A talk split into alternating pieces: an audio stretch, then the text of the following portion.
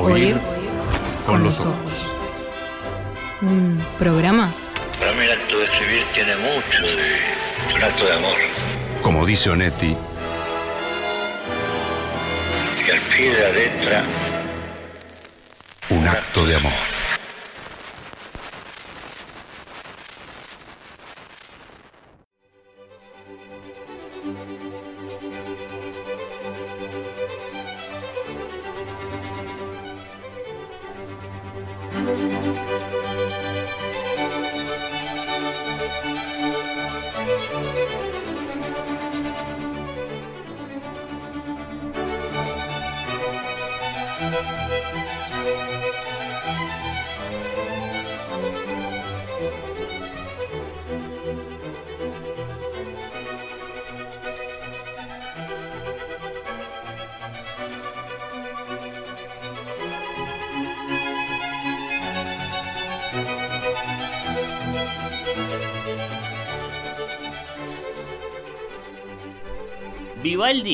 Para viajar un poco por el tiempo, vamos a ir a un momento más o menos señalado entre el 18 y el 19 para iniciar este recorrido. Esta conversación se llama, atentos, ¿eh? La tapa más linda. Y es una conversación sobre portadas de libros. Quizá, quizá debería tomar como nombre esa preciosa expresión, Nacho. A mí me gusta mucho, no sé a vos qué te parece. A ver. Está en la tapa del libro. Ah, me encanta. Es la uso mucho. expresión. Sí. Está en la tapa del Está en libro. la- eso está en la tapa del libro. Claro. Es lo primero que uno Es tiene lo primero que ves. Es, es es ahí donde está todo. Sí, sí, sí. Se cifra mucho en esa, en esa expresión coloquial y que la usamos para cualquier cosa y que sin embargo tiene un sentido, ¿no? Y sobre todo abre una puerta, abre un libro a un gran viaje. Un gran viaje, nos parece. Vamos a ver cómo sale esto. Eh, es una búsqueda esto, ¿no? La Sí. tapa más linda. Vamos a ver qué dice la audiencia. Es muy clara la, la propuesta, ¿no? Sí. Es muy clara la, la- la propuesta. Queremos que ya mismo empiecen a pasear por sus bibliotecas, por sus memorias, en busca de esa tapa. Esa tapa, la más linda, la más inolvidable, la más icónica. Puede haber varias formas de, de hacer esa valoración, ¿no? La más querida La- también. eso, la más querida. Mm. Yo hice el ejercicio así, muy, muy de ojos cerrados, de pensar cuál es la, digamos, la, la, la que recuerdo más fácilmente. Que eso capaz que habla de las virtudes publicitarias, de ciertos usos, ¿no? En, en- en ese arte Sí. de ponerle tapa a los Mm. libros, ¿no? Eh, pero no necesariamente. No Por ejemplo, me vino rápidamente a la memoria la del Pozo de Onetti. Que lo que presenta, se acordarán nuestros oyentes, es un falso Picasso, un Picasso bastante berreta, Mm.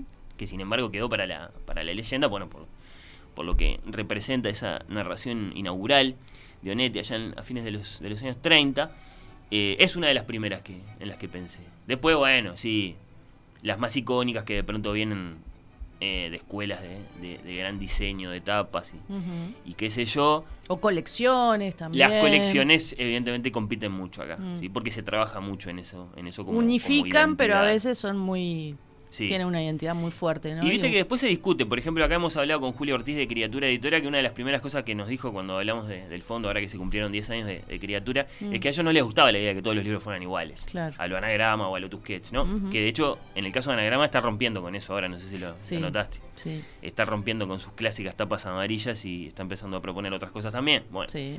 Entonces hay, hay, hay escuelas, digamos, hay, hay líneas ahí. Pero bueno, ¿qué dicen ustedes? La más linda, la más inolvidable, la más querida, como dijo Nacho.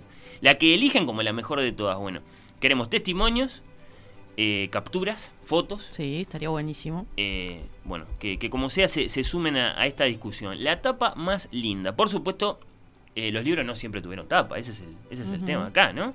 Eh, los, los, los libros empezaron a tener tapa a partir de un cierto momento y hasta nos parece un poco increíble por lo que importa, ¿no? Y las tapas en nuestras decisiones lectoras y, y aún en nuestras opiniones lectoras, ¿Cómo no? eh, por aquello de no deberíamos juzgar un libro por su tapa, ¿no? Y sin embargo lo hacemos, ¿no? No deberíamos juzgar a las personas por su apariencia eh, ni a los libros por su tapa. Y sin embargo, Bueno, pero el libro es un, un- como objeto y como, bueno, este. Me parece que la tapa es parte del, del libro, no del contenido, pero sí como objeto, este, una tapa atractiva Creo que aporta mucho a, a esa a quererlo más al libro, ¿no? Sí. O incluso si es una tapa fea. A mí me, a mí me encantan las tapas feas. Las tapas feas Sí, las, cuando, cuando- tienen, tienen una es- especie de virtud invertida. sí. Claro, cuando son como más kitsch, así, como esa cosa estridente o fea, este, me, me encariño también con esas tapas. Sí. Que eh, nos pueden mandar también este, tapas que les llamen la atención, porque son raras. ¿Cómo te fue con Blancanieves y la torta de cumpleaños? Ahora que pasaron algunas semanas, algunos meses, lo hablamos acá cuando era nuevita. Sí. ¿Qué comentarios recibiste? ¿De los dos? ¿Todos buenos? Este, eh, eh, sí, eh, recibí un comentario de un librero que dice que una persona le dijo, ese libro de cocina que tenés en la vidriera. Por ejemplo, ahí está, un efecto, la confusión. Pero está bueno eso. La nueva etapa de escrito en Super 8, estamos hablando. Sí, sí, sí. eh, que la tenemos ahí en. Que en tiene una, un- una ilustración muy linda este, de Lucía este, Boyani. Que, A quien vamos a escuchar dentro de Sí, un ratito. claro. Y bueno, este, hay una torta de cumpleaños allí. Y bueno, eh, ha despertado eh, distintas opiniones. Bueno, es lo que pasa. Dice Ignacio en el rubro lindas. Me parecen muy buenas y muy refinadas. eh, las eh, que se corresponden con las nuevas ediciones de Borges en Sudamericana, que son todas blancas, con unas líneas. Sí. Las tengo muy vistas, él adjunta fotografía ahí muy amablemente. Eh, bueno, eh, también vi a Twitter Under the Tillows Tree, que creo que se llama Laura, pero bueno, se llama así en Twitter. Eh, dice una de mis favoritas y pone una de esas colaboraciones entre Bukowski y el gran ilustrador Robert Crumb. Y, y esto es Tráeme tu amor y otros relatos. Enzo Ro- Rojo, una de esas editoriales de, de grandísima exquisitez. Bueno, nos interesa, ¿eh? Que esto, que esto tome cuerpo, que, que se empiecen a sumar y a sumar y a sumar eh, tapas que les gustan a ustedes, que las eligen como, como sus eh, favoritas. Hay un recorrido, desde luego, del rollo a la primera superficie, vamos a decirlo así, ¿no? A la primera vez que un libro tuvo esa, esa digamos, prestación, esa- oportunidad, esa tentación que, que habrá sido eh, la, la cubierta, ¿no? Y, y bueno, y ahí, primero una inclinación francamente artística o decorativa, ¿no? Mucho antes de los usos publicitarios esos que, que conocemos hoy, de los que hablábamos, ¿no? Eh, y después, bueno, la, la identidad, la comunicación, la seducción, pensar en la vidriera, las muchas las muchas copias de un cierto libro y cómo, y cómo la, la portada, según cómo está hecha y qué dice allí, juega o no juega en, en las decisiones de los, de los lectores. Bueno, ¿cómo En- dialoga el contenido claro. el, con el contenido del libro? Claro, ¿no? ¿qué adelanta? ¿Qué adelanta? Y qué no adelanta. Mm. Eh, Si tiene que eh, adelantar algo o no. Claro, ¿no? sí, Este, sí. Eh, Hay distintas escuelas. Por supuesto. Y, y después hay distintas calles a recorrer. Lo que estamos viendo, lo hemos hablado cada vez más, eh, que es nuevo y es viejo, es el nombre del traductor cuando corresponde en la tapa. Claro. mm. En la tapa del libro. Que ahí hay una reivindicación importante y también un ejercicio crítico importante, ¿no? Que, que nos deja pensando a propósito de eso que llamamos autoría de un libro cuando un libro viene de otra lengua, ¿no? Y el nombre del traductor que por ahora aparece chiquito abajo del otro, pero que yo no sé si no va a ir tomando cada vez más cuerpo de letra y, y entonces importancia y entonces hasta eh, algo parecido a una autoría compartida, ¿no? Tenemos muchas señales en ese sentido y la Es tapa del libro es el escenario en el que se está desarrollando eh, ese acontecimiento. Bueno, eh, en tiempos de, de volúmenes, de, de rollos de papiro, apenas si había una etiquetita, ¿no? Lo vemos en las ilustraciones, colgante allí, eh, Sí. para poner la identificación del texto, ¿no? Tuvieron que aparecer los códices, esos cuadernos plegados y apilados para que poco a poco empezáramos a ver ese lienzo, la portada, la book cover, como la llaman en inglés. Y, y como decía, la primera tentación, ¿no? La primera tentación. Por lo que sabemos, en la, por lo que sabemos, digamos, a partir de, mira, yo tengo acá Historia de la Lectura, eh, que la hizo Roger Chartier, un amigo de Lucía. Mm. Eh, mm, tengo Alberto Mangel también, en fin, por, por lo que sabemos, leyendo estos libros o escuchando a gente como Rafael Mandresi, a quien vamos a escuchar dentro de un rato, eh, por lo que sabemos, digamos, mm, la, la primera tentación fue dar rienda suelta a cosas tales como las incrustaciones de piedras preciosas. ¿no? Los llamados estampados policromados, ese tipo de derroches llevarse- lujosos. Llevarse a la cama un, un- un volumen de esos, ¿no? Sí, tirarlo en la mochila para llevarlo. Sí, sí. Eh, no, claro, los libros eran tesoros. Claro, sí. Los libros eran tesoros, hay que entender eso. Eh, no, no es que se digamos, eh, se, se- se comieron la oportunidad de poner allí información y arte. No, bueno. Los libros eran tesoros y entonces había un reflejo directo de esa condición en esos oros y en esos y en esos eh, rubíes que aparecían de pronto, sí, en lo que llamamos la portada de un libro. Eh, ¿Hasta cuándo? Y bueno, el recorrido lo podemos hacer corto, hasta la revolución industrial, naturalmente, ¿no? Eh, a principios del, del 19. Y, y bueno, desde luego con, con- con particular acento, esto de que los libros fueran objetos particularmente valiosos en, en tiempos de copiar a mano, ¿no? Y, y en los tiempos de. En los primeros tiempos de- del diabólico invento de, de Gutenberg. Mm. Por ahí estaba la, la palabra sagrada, ¿no? Entonces, bueno, está. eh, un libro eh, era muy valioso por lo que estaba puesto allí, además de que era muy valioso materialmente, ¿no? Teníamos entonces grabados a mano, en relieve, piedras preciosas, marfil, seda, cierres, bordados, cuero, hilos de oro y plata. eh, y eso que decimos, Nacho. No, no el libro que nos llevamos a la cama o, que, eh, o a la playa. Claro. No, no, era otra cosa. Eh, tiene su sentimiento, no sé si lo compartís esto, pensar lo lento que es el, el proceso que nos va a llevar a empezar a hablar de la portada de un libro, ¿no? Eh, considerando ese, ese trabajo, primero a mano, poco a poco mecanizado, eh, que es la, la encuadernación Claro.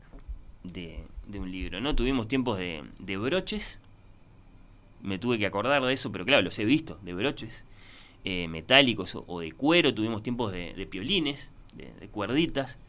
Eh, hay, que, hay que situar, dicen, dicen los que saben, bueno, estos, estos, estos eruditos que mencionamos, Roger Chartier o Rafael Mandresi, bueno, después vamos a hablar con él, decía, eh, en el siglo XVI la génesis del libro moderno tal y como lo conocemos, sin cierre, con tapa dura, en varios formatos y hay mm, eh, ya algunos bien pequeños, portátiles, y entonces el concepto físico ese tan asombroso cuando se lo piensa así en términos de, de origen, de título o de autor, porque también por supuesto hubo un momento de, de- de, digamos de, de nuestra era, lejos ya de, de Grecia y de, y de Roma, en que tuvieron que tu- tuvo que aparecer el concepto de autor, ¿no? Por eso, por ejemplo, los Claro. estudiantes de literatura española siempre se, se asombran mucho an- ante el nombre de Gonzalo de Berceo, la primera vez que tuvo firmado un, un texto en algo parecido a nuestro idioma, con, con el nombre de alguien, ¿no? Después de tanto tiempo de, de obras anónimas, bueno, de obras que, que correspondían a, a la oralidad y que se las fijaba por escrito, qué sé yo.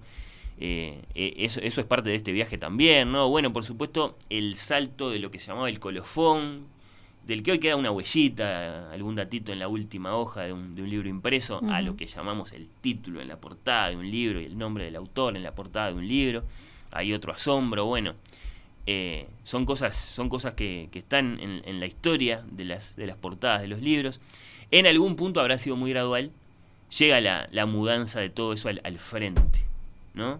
Se habla de 1520 para la aparición de lo que llamamos portada, con el título, el autor, la librería, en algún caso el impresor o el editor, que son todos conceptos Sí. muy, muy confluyentes. Tenemos, antes de llegar al 19, lo sabía muy bien el, el papá del Dr. Johnson, el, el- el librero Michael Johnson, que hemos recordado muchas veces acá en el programa, y lo ha contado Mandresi, acá mismo. Eh, tenemos un, un punto en que el comprador de un libro podía, digamos, pedir cómo se lo encuadernaba, ¿no? Cómo se lo armaba, cómo venía presentado, ¿no? A su, a su gusto, ¿no? Este, a, su, a su preferencia. Eh, por supuesto por hombres de, de oficio, ¿no? Eh, bueno, que la piel, que el tipo de papel, que el borde lujoso. lindo eso, sé. ¿no? Yo me lo hago como a mí me gusta. hacérselo a medida. Claro, una cosa era el texto y otra cosa era el libro. Claro. Sí, sí, sí. Eh, a partir de 1820, y es lindo viajar hasta allá para, para tomar conciencia de que entonces estamos viviendo en una cierta era del libro, ¿no? Bueno, está, la- las nuevas formas de imprimir y de encuadernar y, y de salir a comercializar los libros y todo lo que eso influye en los libros tal y como los conocemos ahora y, y entonces en la lectura tal y como la conocemos ahora. ¿no? Ahí aparece una cierta forma de encuadernar que se va a ir universalizando. Sí, sí. Bueno, Nachu, ¿qué querés contar vos a propósito de tapas de libros? Ah, yo tengo varias cosas que contar. Porque, bueno, cuando eh, empezamos a hablar de este tema hace unos días, me acordé de, de una página que Ujú. me gusta mucho, que es lithub.com, eh, que es eh, Literary Hub en realidad, que es un sitio en inglés fundado en 2015 que recoge información diariamente sobre bueno, el mundo del libro y, y que es, es- es llevado adelante gracias al apoyo de, bueno, de decenas de editoriales grandes y, y pequeñas, revistas, librerías. Lindo, lindo. Este, una, una muy linda página que siempre está este, haciendo todo tipo de rankings y de listas como les gusta, eh, ¿viste? Como nos Los gusta anglos- todos. ah, Nos gusta Nos pero gusta. los que- anglosajones que son, eh, les encantan las listas, ¿viste? Y, y bueno, tienen este, listas de, de tapas de libros en montones, están las mejores tapas del 2021, por ejemplo. Y, y también que yo les mandé por mail las 25 tapas de libros más icónicas de la vimos, sí, historia. las estuvimos viendo con Que es un poco. Hay algunas muy conocidas, Sí, otras no tanto. eh, algunas, la verdad que a mí eh, no, no me parecían tan icónicas, pero ta, se ve que hay como. Este, son esas imágenes que, que quedan en el, eh, imaginario colectivo. La del guardián entre el centeno, por ejemplo. Pone- esa es muy bonita, esa es muy bonita y es muy icónica, es muy reconocible. Sí, Ha sí, quedado ahí como una pieza de, de- de- de pop art exacto. casi independiente del libro. Este, y, y bueno, me gustó mucho est- esto de, de Lit Hub, esta manía de hacer este, listas, eh, para hablar un poco de, bueno, eso, de, este, mm, qué, qué se ve, ¿no? Porque en estas tapas del 2021, por ejemplo, A ver. eh, que las estuve viendo, que son muchísimas tapas, eh, que la hizo un, eh, un- un grupo de, de- de diseñadores, no los hizo cualquiera esta lista, y hay mucha influencia en, esta, en estas tapas de- del año pasado. Eh, del- de- eh, a nivel de diseño con los años 60 y 70. Se ve que hay ahí como un revival muy, muy fuerte. Uno, por ejemplo, es la edición en inglés de Mona, de Paula Oloxarac, la Sí, argentina. claro. Qué bueno que es una etapa que vos la ves y te das a acordar a un afiche psicodélico de, de los años 60, por ejemplo. Entonces, este, bueno, eh, ves ahí que hay muchos colores, este, mucha creatividad. Es decir, eh, lo que es el, el libro en el mundo eh, anglosajón es, este, se destaca mucho el tema de, bueno, la, el uso de tipografía, las texturas, este, siempre se, se- hay como un riesgo eh, creativo, este, mm, y la tapa se usa como un llamador este, ingenioso en diálogo con, con el contenido. Y eso que decíamos, ¿no? Es- son el primer contacto de la tapa con el lector. Y además que compite con cientos de otras tapas en, en una librería, por ejemplo, Claro. o en línea. Este, y bueno, tienen un mensaje que dar como muy fuerte, muy rápido.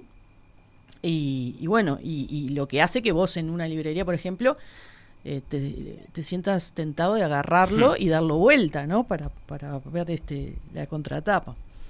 Eh, bueno, pero eh, eso que te decía, si uno ve la lista de las 25 tapas de libros más icónicas de la historia, eh, nota que, bueno, pasado y presente ahí se están confundiendo, se mezclan, porque tienen mucho que ver con, con las tapas este, seleccionadas del año pasado.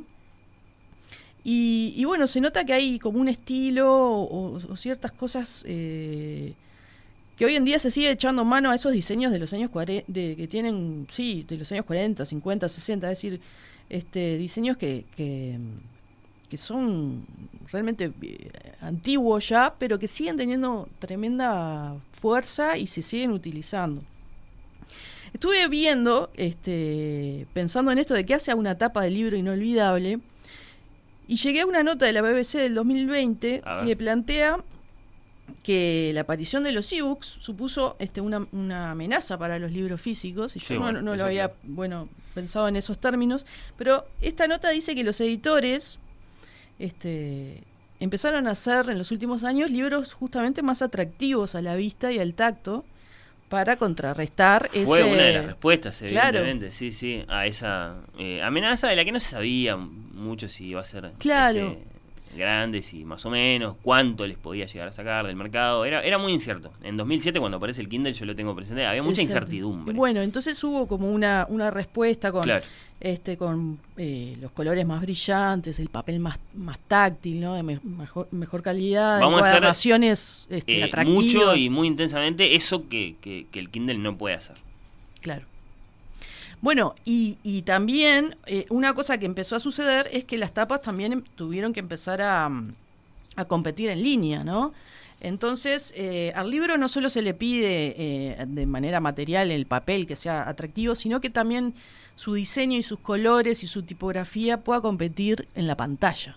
¿no? Que, que esos colores funcionen en pantalla. Así que ahí empiezan a, a, mm, a surgir este como más este elementos a tener en cuenta y no es raro ver que hay libros que son mucho más llamativos con colores hasta fluo, por ejemplo, porque en línea este, los colores también funcionan de otra forma que, en la materialidad del papel. Interesante, si nos vamos a poner a escribir entonces la historia de las portadas de libros, habría que eh, ir pensando en ese, en ese capítulo en el que los cristales, los cristales de nuestras pantallas empiezan a influir en cómo son las Tal tapas. cual. Sí, sí, sí, esa es la era que estamos viviendo.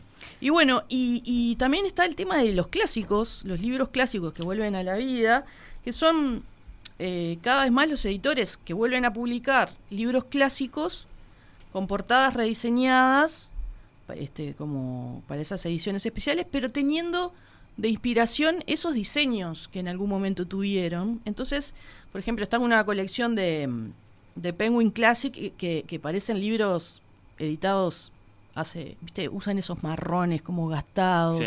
este, como inspirados en, en esos diseños de antes, pero son diseños nuevos, o directamente toman esos diseños que, que- que tienen muchísimos años y los vuelven a reimprimir con ese diseño. ¿no? Y a la gente le gusta ese, ese mm, aspecto de libro viejo. ¿no? Algo funciona ahí.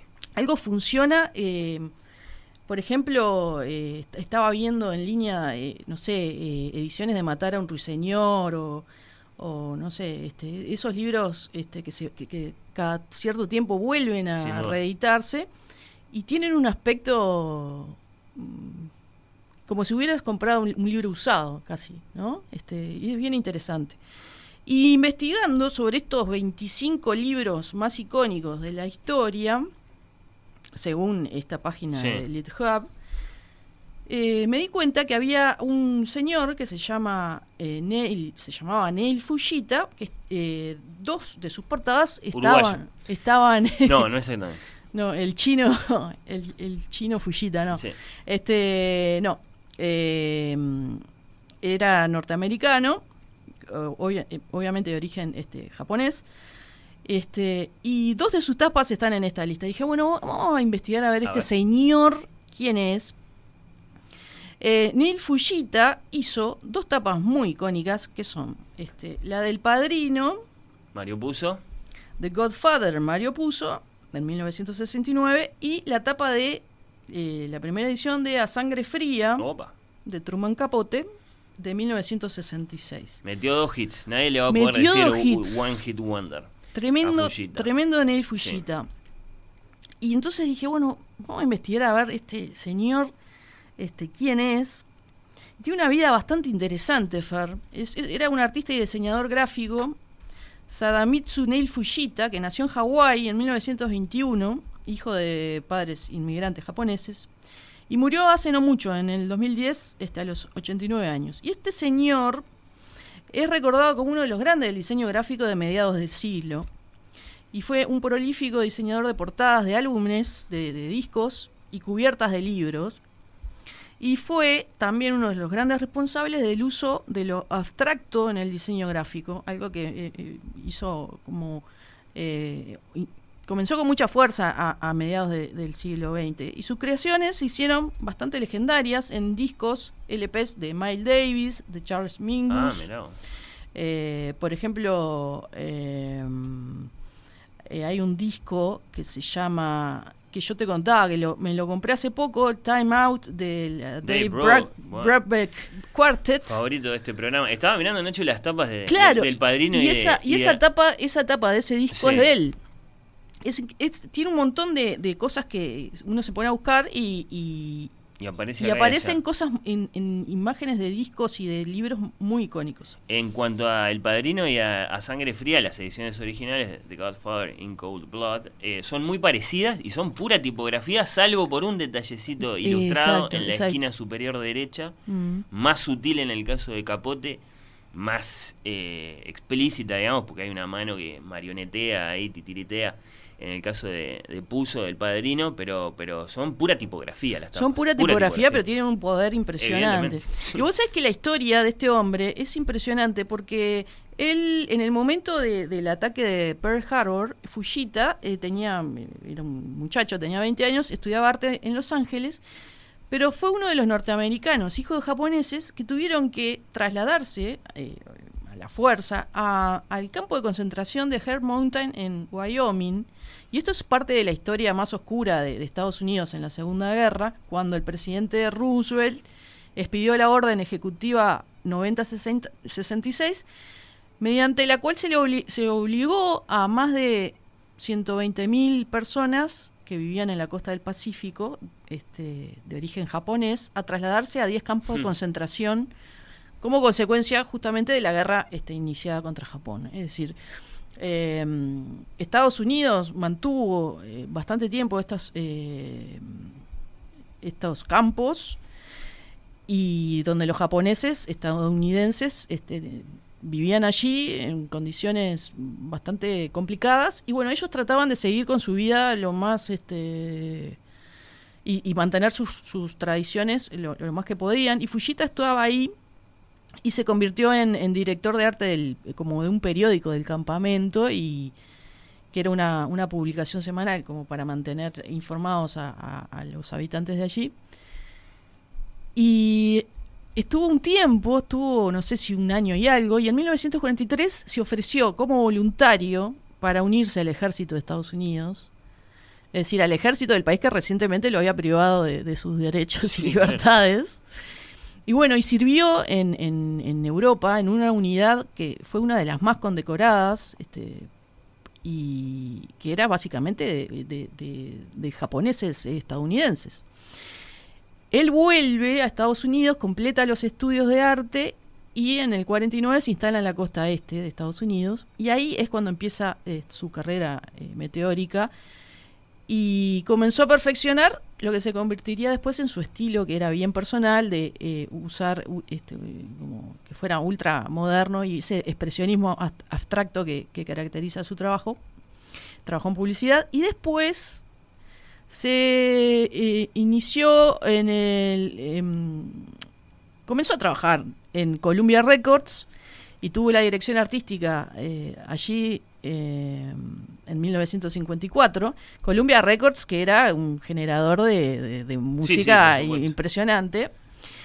Y, y bueno, eh, se dispuso a interpretar eh, y transmitir el mismo dinamismo y abstracción de, de la música de jazz en, sus por- en las portadas. Y ahí hizo un cambio que Hizo jazz con el diseño. eh, hizo jazz con el diseño y eso llega hasta el día de hoy porque de hecho esos discos se siguen reimprimiendo con las tapas de, de este hombre.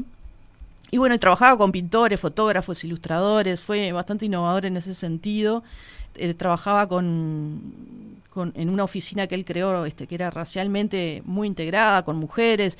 Es decir, fue un in- innovador en ese sentido también. Y, y bueno, y en, los años, en la década de los 60, ¿qué pasa? Este, hace estas dos tapas eh, legendarias, la del Padrino y la de la Sangre Fría. La del Padrino, hay una historia muy curiosa que parece que cuando eh, iban a lanzar la película, él vio el afiche en la calle y vio que estaban usando el diseño de él.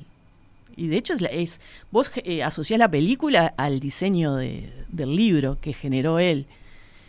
Y, entonces eh, se quedó sorprendido y, dijo, no, paren esto. A mí nadie me A mí nada. nadie me pagó nada y entonces les hizo ahí un juicio para, Ah, para que le pagaran. Mal Coppola, eh. Bueno. Sí, es que no- era como, se ve que Sí. el trabajo de un diseñador no era una cosa que, que dijeran, esto tiene, tiene un valor, pero bueno, él se, se- se el mundo puso... del cine si tardó en reconocer a los guionistas, a los Imagínate el diseñadores de las tapas de los libros en los que estaban basados los guiones. Bueno, Tal ese, cual. Y con, fila. y con la sangre fría hay otra historia también, que es que mm, esa gotita de sangre que aparece en la Sí, tapa... Decíamos que es muy Eh, sutil. sí. eh, parece que Fujita le había puesto de un rojo un, un poco más este, fresco, digamos, un rojo más intenso.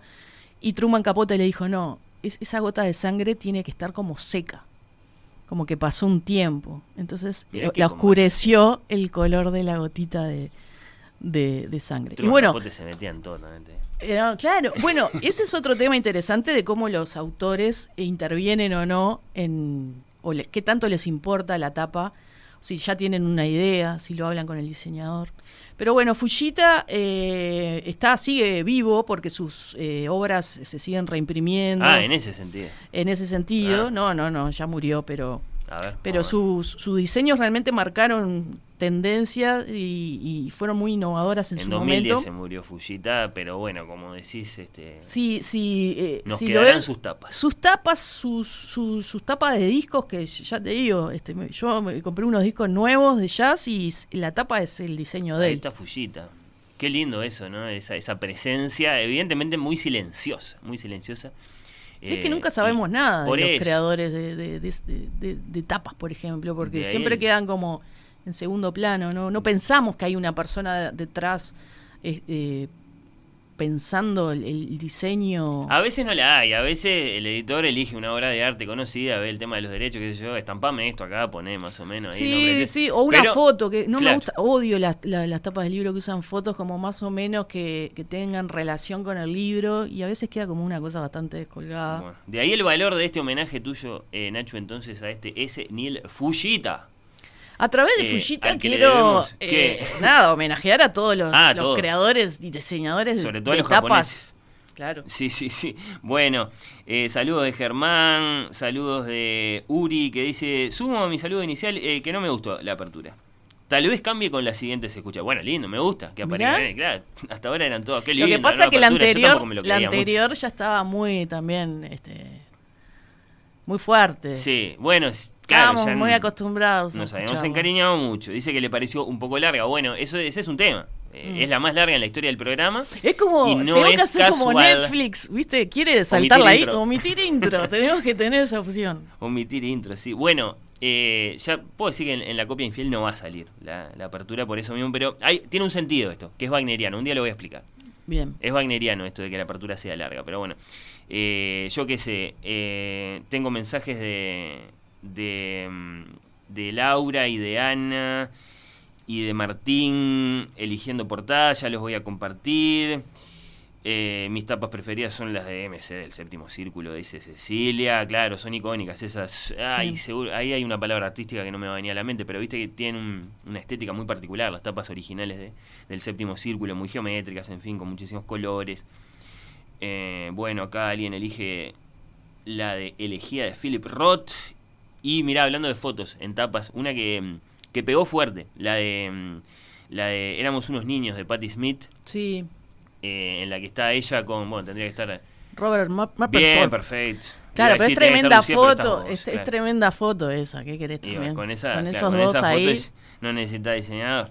Bueno, está, tengo un montón de, de respuestas, ya las voy a ir compartiendo. Me gusta porque mandaron un montón de fotos, de fotos de tapas. Qué bueno. Ana manda de Saramago, Fernando manda... ¿Qué es esto? Ah, claro, este... Este es, eh, este es Ernesto Sábato, el túnel, claro.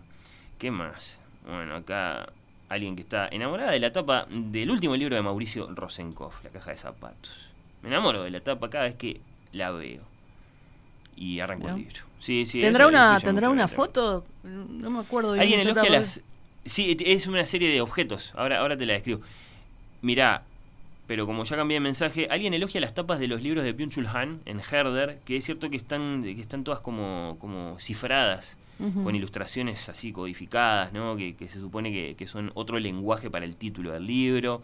En honor a Natalia, la felicité en su momento por este libro, Guía para un Universo. Dice Margarita. eh, con tapa de, de Lucía Boyani también, Guía para un Universo, la, la clásica No, tapa lo naranja. que pasa es que Guía por un Universo tiene ilustración de Eduardo Barreto. Ah, ahí va. Mirá, ahí está, ahí está esta mujer cruzada de piernas con su laptop. Eh, claro, bueno, el, el libro de ciencia ficción. Sí. Bueno, eh, han volado los minutos y tenemos mucho más para conversar sobre portadas de libros. Queremos escuchar eh, a Candela, a Lucía, a Rafael Mandresi, a Lucía Boiani y por supuesto también a ustedes a través de sus eh, mensajes. Ya seguimos en Oír con los Ojos.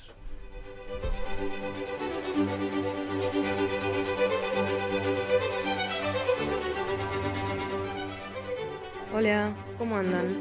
Aquí Candela, ex que leen los que cantan, próxima no se sabe qué. Bueno, para mí una portada de libro memorable es la de La conjura de los necios, la novela de John Kennedy Toole, que es, aunque no tengo el registro, seguramente el libro que más me haya hecho reír en la vida. En todas sus ediciones me parece desde el principio la tapa tiene la imagen dibujada de Ignatius Reilly, que es el protagonista. De la que estoy hablando en particular, porque no las conozco todas, es de la tapa de la primera edición del libro, que es del año 1980, que es la misma tapa que replica Anagrama para su edición en español en 1988. No creo que la tapa sea memorable por buena, sino porque es inseparable de su lectura.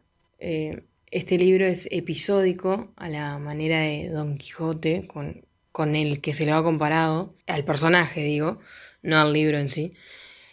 Eh, así que es medio fundamental, al ser episódico es medio fundamental poder imaginarse a Ignatius, ese tipo de treinta y pico de años que vive con su madre, que no trabaja, que quiere vivir en el medioevo y piensa que la humanidad tuvo su auge en el siglo XIV y que dedica sus días a escribir un tratado contra todo lo que está mal en su tiempo, que va desde la homosexualidad a Freud, a la heterosexualidad y a cuántas cosas más, no sé, a que las mujeres usen lápiz labial, yo qué sé. Y mm, es fundamental imaginárselo de la manera más vivida posible, desenvolviéndose en la vida tan mal como se lo describe en la novela. Obviamente para imaginárselo no hace falta haber visto una imagen o una foto, porque si no la lectura en sí no tendría sentido eh, el acto de leer, si hubiera que ver una foto y no imaginárselo no tendría sentido, pero una vez vista la imagen de esta tapa, no se puede desver.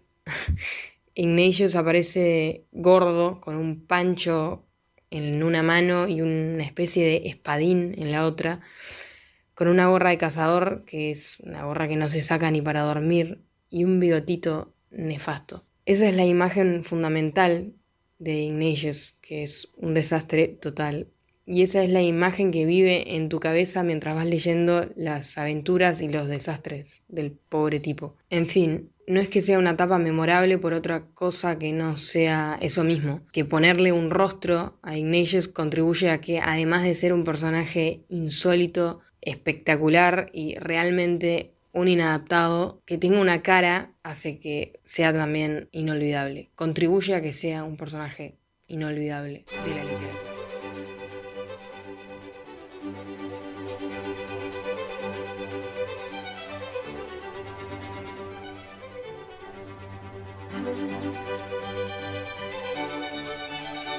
Este es el primer programa de la sexta temporada de Oír con los Ojos. Estamos conversando sobre los libros y sus eh, portadas.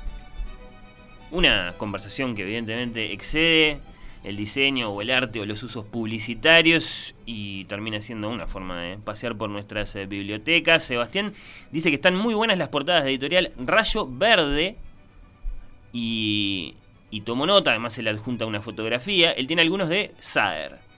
Eh, y, las, eh, y, las, y las destaca. Y, es cierto que, que, tienen su lucimiento. Bueno, esto, esto, es, esto es desde luego parte de lo que a mí más me gustaba de esta conversación, que nos llamaran la atención sobre cosas en las que no habíamos pensado. Eh, todavía 091-525252 o con los ojos en Twitter. En Instagram tengo un montón de mensajes más, algunos solo con saludos y otros participando de esta conversación. Ese Ignatius, dice Pepo vía eh, Twitter a propósito de la preferencia que expresaba Candela, ¿no? La tapa de La Conjura de los Necios. Es para hacerse un tatuaje.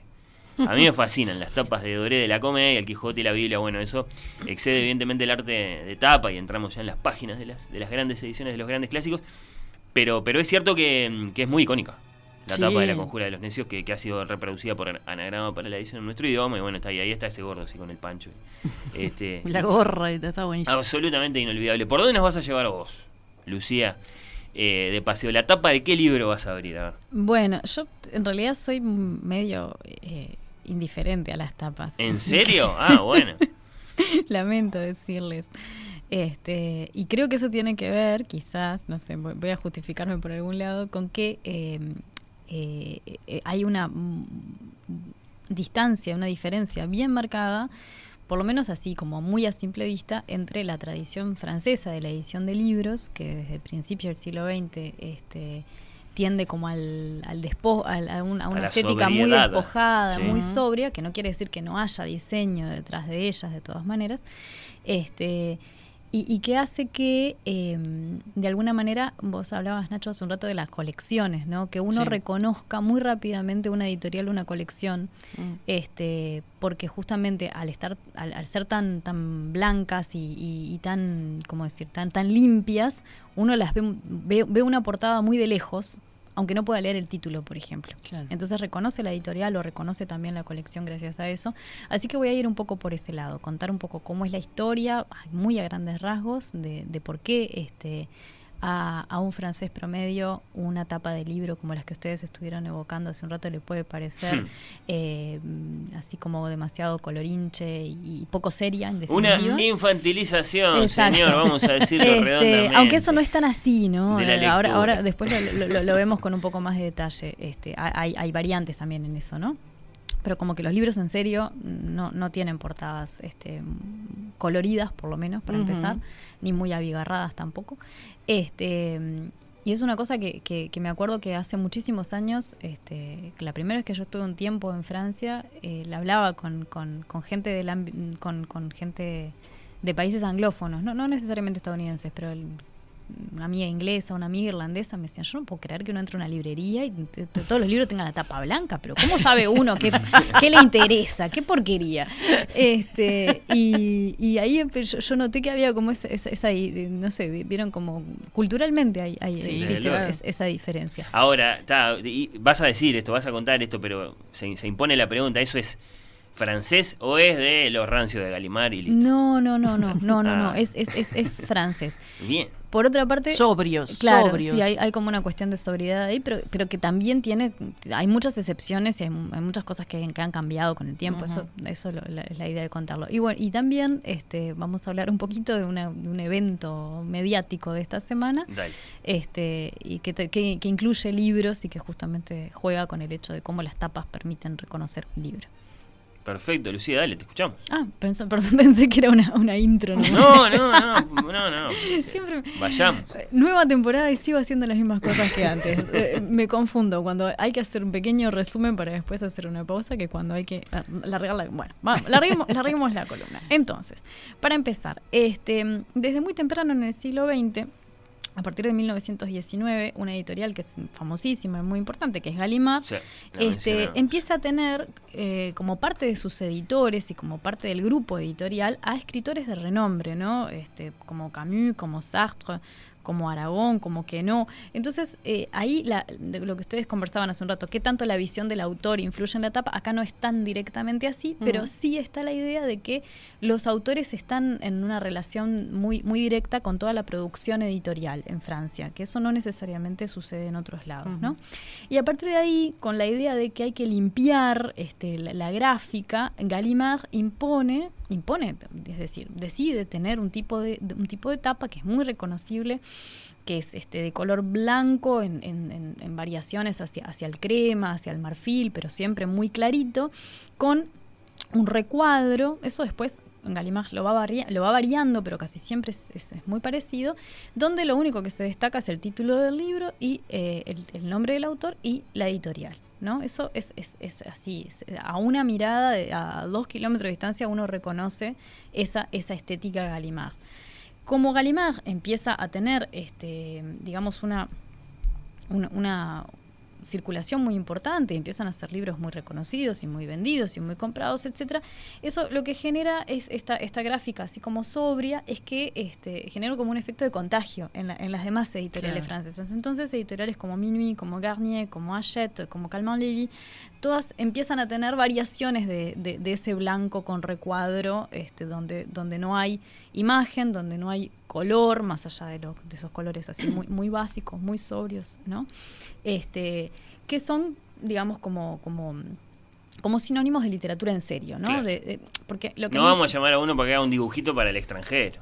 No. No. Bueno, pero después aparecen muchos este, extra. eh, eh, lo que pasa que, por ejemplo, ¿no? Ahí es el, el problema del dibujito, lo que es lo que mencionaba Candela hace un rato, ¿no? Y lo que Sí. vos decías también, Nacho, recién. El problema del dibujo es que te, te puede arruinar perfectamente el libro, en el sentido de que dibujos mal pensados, ¿no? Los, Sí, que sí, están bien sí. pensados, como los de Fujita, este, funcionan perfectamente con el contenido, pero, pero imágenes, ¿no? Cuando, cuando, el, cuando el texto literario está hecho de palabras, ¿no? La interacción con la imagen puede terminar en un fracaso, puede terminar en una- una- un encuentro muy feliz o puede terminar en un desastre, ¿no? Este, me acuerdo que hace unos años también este, me prestaron para leer el libro, no sé si alguien lo ha leído, es un, un poco para niños o literatura juvenil, este, el libro sobre el que se hizo la película del niño del pijama rayas. ¿Se Sí. ubican la película Sí, del niño del sí, pijama sí, a sí, El niño del pijama a Eh, rayas James Boyle o algo por el estilo. ni idea. Yo sé que me lo prestaron, este, era, era una edición eh, en inglés, Mm. este, y lo que tiene de lindo en todo caso el libro, que la película obviamente no lo puede mantener, es que vos lees, este, está, está narrado por un narrador que es un niño, y vos mientras vas leyendo la novela te vas dando cuenta de que ese niño vive eh, al lado de un campo de concentración, que los de los, los pijamas en realidad no Sí. son pijamas. bla, John bla. Boyne, el autor. Te vas, Sí. te vas enterando de a poco. Mm. Ahora, los que hicieron la tapa del libro, por lo menos ese que me prestaron a mí, le pusieron una estrella amarilla en la tapa. Claro. Entonces, todo el juego interesante que había hecho el autor, destinado a un público juvenil también, que, que, que iba, iba a ir dándose cuenta de a poquito. ¿no? ¿Qué, qué era lo que estaba Mm. pasando ahí de fondo. Te lo quemó en Eh, la tapa. Te lo quema la tapa. Entonces, bueno, ahí no, está. Entonces, lo mismo que decís, bueno, y una tapa para el extranjero, suerte en pila, está buenísimo buscar una, tapa- una buena tapa para el extranjero, pero Mm. ¿qué, qué- le querés poner cara vos realmente a, a ese personaje, a Merzou? Ahí hay no. una tensión, vamos a Claro. decirlo como se dice ahora, entre literatura y usos publicitarios, evidentemente, porque la aparición de la estrellita en una cierta edición de, de ese libro responde a una intuición o a un análisis en base a estadísticas, según el cual los libros sobre la Segunda Guerra Mundial venden un poco más que los otros. Sin, Y- sin duda alguna, y pero, pero arruinan el laburo Claro, del escritor, digo. ¿no? Entonces, ta- bueno, por eso, eh, entonces ahí está, el- el- el- creo, creo que la idea de que la literatura seria va acompañado de etapas sobrias y sin, sin ningún tipo, también este, eh, justamente es como una especie de antipublicidad. Hmm. Antipublicidad que se vuelve publicidad en realidad, Claro. porque vos el, el día que yo qué sé, el autor ve, ve su nombre en una tapa Gallimard, eh, quiere decir que se consagró Sin también. duda, Entonces, y vos No ves a alguien leyendo un ahí. Gallimard por ahí y decís, ah, mira que está leyendo este. Este ayuda mucho también a ese reconocimiento entre, entre pares lectores, ¿no? entre, comunidades lectoras. Eso por un lado, pero evidentemente esto no, no es que sea así y no haya ninguna, ninguna este, respuesta, ni ninguna diferencia, ni ninguna excepción. En los años 50, Hachette, que es, este, digamos, una compañía de alguna forma competidora de, de Gallimard en ese momento, este, decide tomar el formato de este, los libros eh, anglófonos de la Penguin y de, Sí. y de su formato de bolsillo. Me encanta. ¿Cómo me que gustan son esas ediciones? divinos y que este, están muy vinculados a otra, otro tipo de literatura, una Ujú. literatura también más popular, ¿no? Con, te- con libros que se venden a un precio más accesible. Son más económicos. Y además, este, y que entonces ahí sí eh, incorporan las tapas coloridas y con imágenes reconocibles, ¿no? No, Claro. no con cosas abstractas, sino con imágenes. Este. Entonces, Ayet empieza en los años 50 a publicar esos libros baratos, se venden muy bien, pero muy bien. Este, y, eh, y, y más allá de que, según explican los que han estudiado el tema, ¿no? que son medio anárquicas las tapas, a veces aparecen arriba, abajo, en los costados, los títulos, no hay una, no hay una unidad, digamos, de- del tipo de imágenes que se, que se usan, eh, en fin, es- es- pero son tapas perfecto, todas coloridas, ¿no? Esto hace entonces que eventualmente este, el, el formato libro de bolsillo, le livre de poche, se llama la, la- la colección de, de Gallimard, eh, de, de Hachette, sea, termine siendo comprada por Gallimard y que después dé lugar a, gracias a, a un director gráfico este, de Gallimard, a una otra, otra, lo que sería, digamos, la, el libro de bolsillo que tenemos actualmente Mm. en, en el mercado del libro francés, que ya no es con una tapa completamente colorida, sino que tiene una especie de mitad y no, no mitad y mitad, una cuarta Sí. parte que ocupa este, en blanco, que ocupa el título, y una mm, tres cuartas partes que ocupa una imagen, ¿no? Esta es la famosísima colección Folio, que es muy económica. Si ustedes se fijan, por ejemplo, este libro que tengo acá debería tener el precio en algún lado, pero no lo tiene. Eh, un euro. No, pero No, salen, tanto no, pero a bueno. veces salen 7 euros. Son, son libros realmente económicos, Mm. fáciles, muy portátiles, fáciles de llevar, ¿no? Sí. Este, entonces, de alguna manera uno puede encont- eh, eh, y, y que, y que no necesariamente se mantienen en esa idea de los clásicos de bolsillo, penguin, eh, Sí. coloridos de literatura muy, muy popular, sino que también vuelven a los... Hay una colección, por ejemplo, esta que traje de folio, que es folio clásico, ¿no? Entonces, hoy en día uno puede encontrarse con, este, acá este es un- bastante viejito, ¿no? Pero con un, un Ilusiones Perdidas de Balzac, de Calmán Levy, que es, que es muy, de una etapa muy, muy, este, de- de- al estilo Gallimard, muy clara, muy este, sobria, y eh, esta que es, además es- vendría siendo la continuación, digamos, de, de la novela de Balzac, que tiene una, una imagen mucho más este, presente y Sí. además muy una linda reproducción de pintura, muy colorida. No siempre son reproducciones de pintura, a veces son reproducciones de fotos, sobre Mm. todo para la literatura más contemporánea, contemporánea, que sí. suelen estar bien elegidas por otra parte. Entonces, en ese sentido, como que conviven esas, esas dos, este, esas dos formas del libro, este, de la tapa del libro, Mm. a muy grandes rasgos. Hay Sí. todo otro montón de cosas, hay una experimentación gráfica súper interesante en otros, en otras colecciones, está también toda la toda la, la- la cuestión de- del libro objeto, del coffee table book, que también está desarrollado en Francia.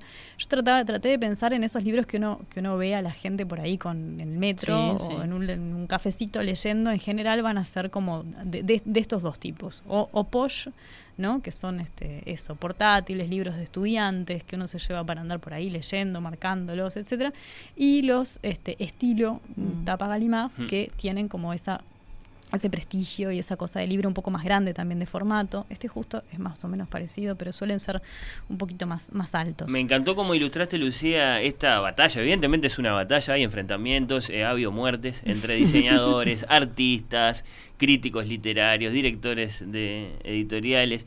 Te propongo que vayamos sumando a esta conversación, porque además quiero saber si él está al tanto de este acontecimiento al que vos vas a aludir ahora, que es, es estos Seguro días. que sí. Sí, del lunes. A Rafael Mandresi, que se suma a la conversación desde París, querido. Un placer tenerte ahí. ¿Cómo andás? Hola, ¿qué tal? ¿Cómo les va? Encantados de escucharte. Lo mismo digo. Bueno, bienvenido, bienvenido a la, a la conversación, a este nuevo año de, de Oír con los Ojos. ¿Qué, ¿Qué pasó, Lucía? A ver si Rafael está al tanto. Ah, Yo seguro que Rafael está al tanto porque eh, estos días la, la prensa ha hablado mucho.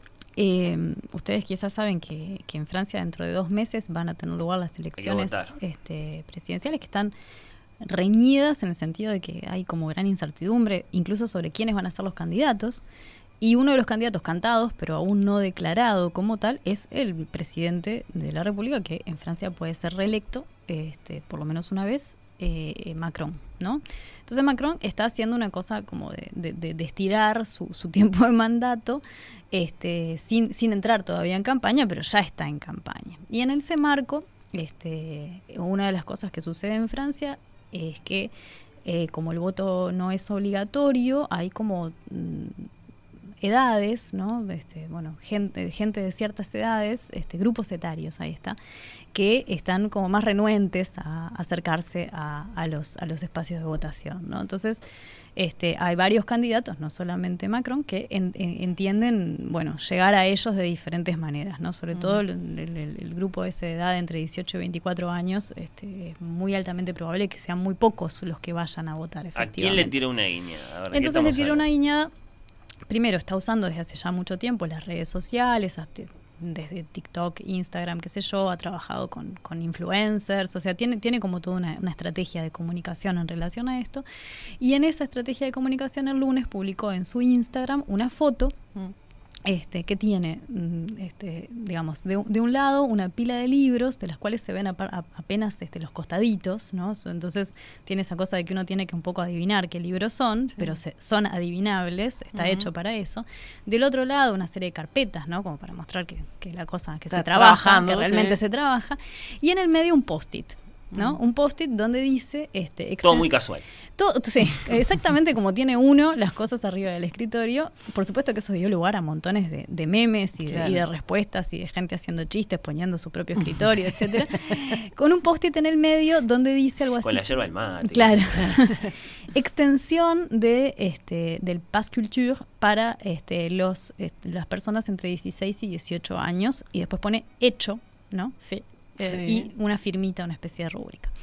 Este es, es, es, es, todo fake, ¿no? En el sentido de que porque un presidente es que escribiría en un post-it, eh, ta- hice tal cosa y se lo pondría ahí en el medio del escritorio, si lo hiciste ya sabes que lo hiciste, no sé, no, no tiene, no tiene mucha explicación la, la- la Bueno, cuestión del para- post-it. Te para- faltó mencionar el reloj con la malla. Ah, tiene una malla tricolor eh, ahí eh, francesa, eh, sí. abanderada, Mm. sí, sí, que también se También abandonado ahí. arriba del escritorio. o sea, eh, Es creo- una manera de, de- de- de contar algo a través de, de un, un soporte que es Instagram, que está- es la imagen, eh, que es la imagen que habla. Y me parece que está excelente montado la imagen para contar lo que él quería contar. Está perfecto porque no solamente para aquellos a los que les, les llega la información y que les, les interesa y les sirve, sino también para todos los demás que se indignan y nos reímos de cómo está hecho de, esa manera tan poco creíble, etcétera. O sea, genera conversación. Eso Sí, no cabe ninguna duda. duda. por eso digo, Rafael lo debe tener presente. A ver, eh, Mandresi, sí, porque Mandresi no tiene Instagram, que yo sepa. Eh, no, pero no es necesario tener Instagram para haberse enterado. ¿La viste la foto? ¿Qué decís? Sí, sí, que, eh, o sea, este, yo no, no, no soy especialista ni mucho menos en, en temas de comunicación, ni mucho menos de comunicación política, este, pero, pero eso del, el, digamos, el, el post-it ese que aparece, que dice extensión del Pass Culture, etcétera, está dirigido claramente al público ese que mencionaba Lucía, Eh, porque ese Pass Culture eh, quiere decir tirarle unos pesos este, a la gente joven para consumir cultura este, que es una idea abominable en el fondo, este, si uno la piensa un poco, eh, pero, pero que bueno, este, supuestamente el equipo que se encarga de asesorar a este muchacho este, Este debe muchacho. pensar que, que- que por ahí este, puede eh, obtener alguna simpatía en ese grupo que, que suele abstenerse mucho más que el resto.